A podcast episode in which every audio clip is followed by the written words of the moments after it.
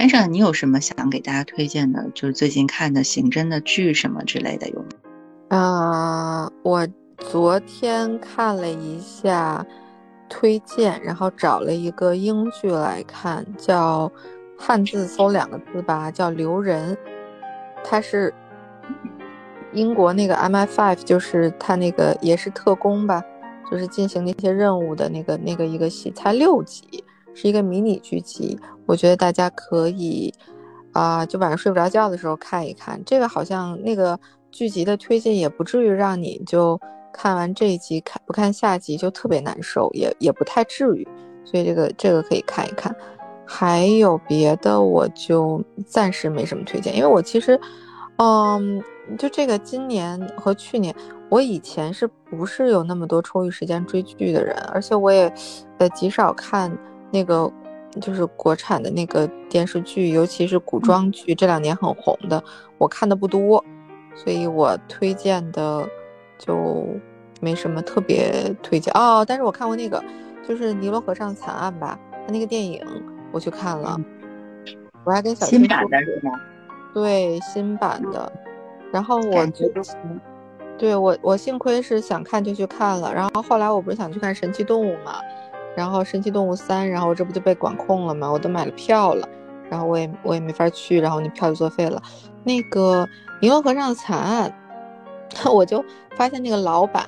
后来我看完这个，我才知道那个老版的那那一版，我又看了一下，就不管剧情和其他的那些效果怎么样，就老老一版的电影的那个选角就会让人觉得好像更考究一点，就是他那个形象。似乎是更贴合原著一点，就那个千金大小姐的那个样子，有一种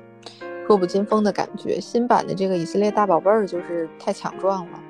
你你想不出来他最后能被人枪杀，就是就是他他不会是一个能那么死去的一个主角，没有想到，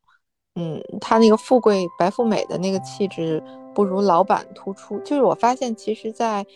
好莱坞的。旧时光里面的好多，他们找演富家女的那些女演员的那个风韵，跟现在的这种单纯的就是美的这种还是不一样的。他们其实审美也有一些变化。对，所以其实，而且很多时候，比如像刚才 Angela 说的《尼罗河的惨案》，我感觉侦探小说是很好的，它很好的时候是会写出很多人性的东西的。然后也是我们是会根据这个人性去反推出一个他的一个外貌，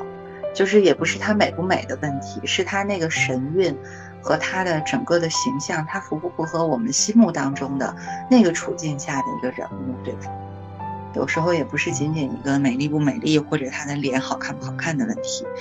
那安莎刚才推荐的这两个也是挺经典的。那个留人我这两天打算看一看，然后另外也有一个，我再给大家推荐一个阿加莎克里斯蒂的，也是不是算特别知名的吧？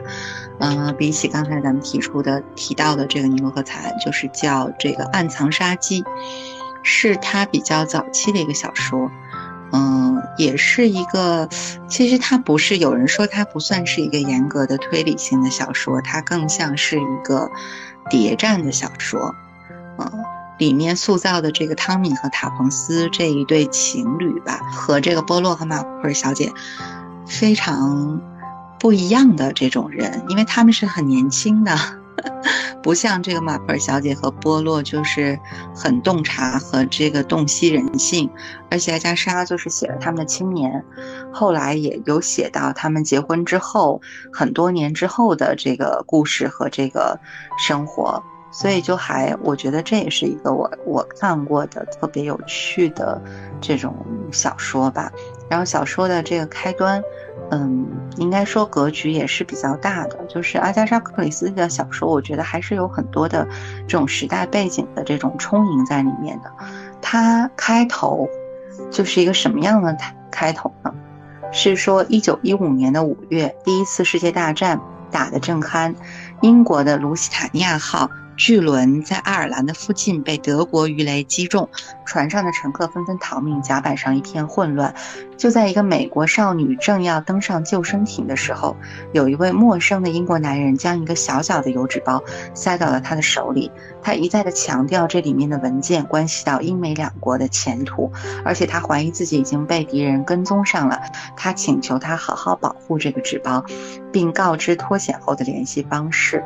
就在这个男人把这个油纸包交给这个女孩，然后他登上了救生艇之后，他们所在的这个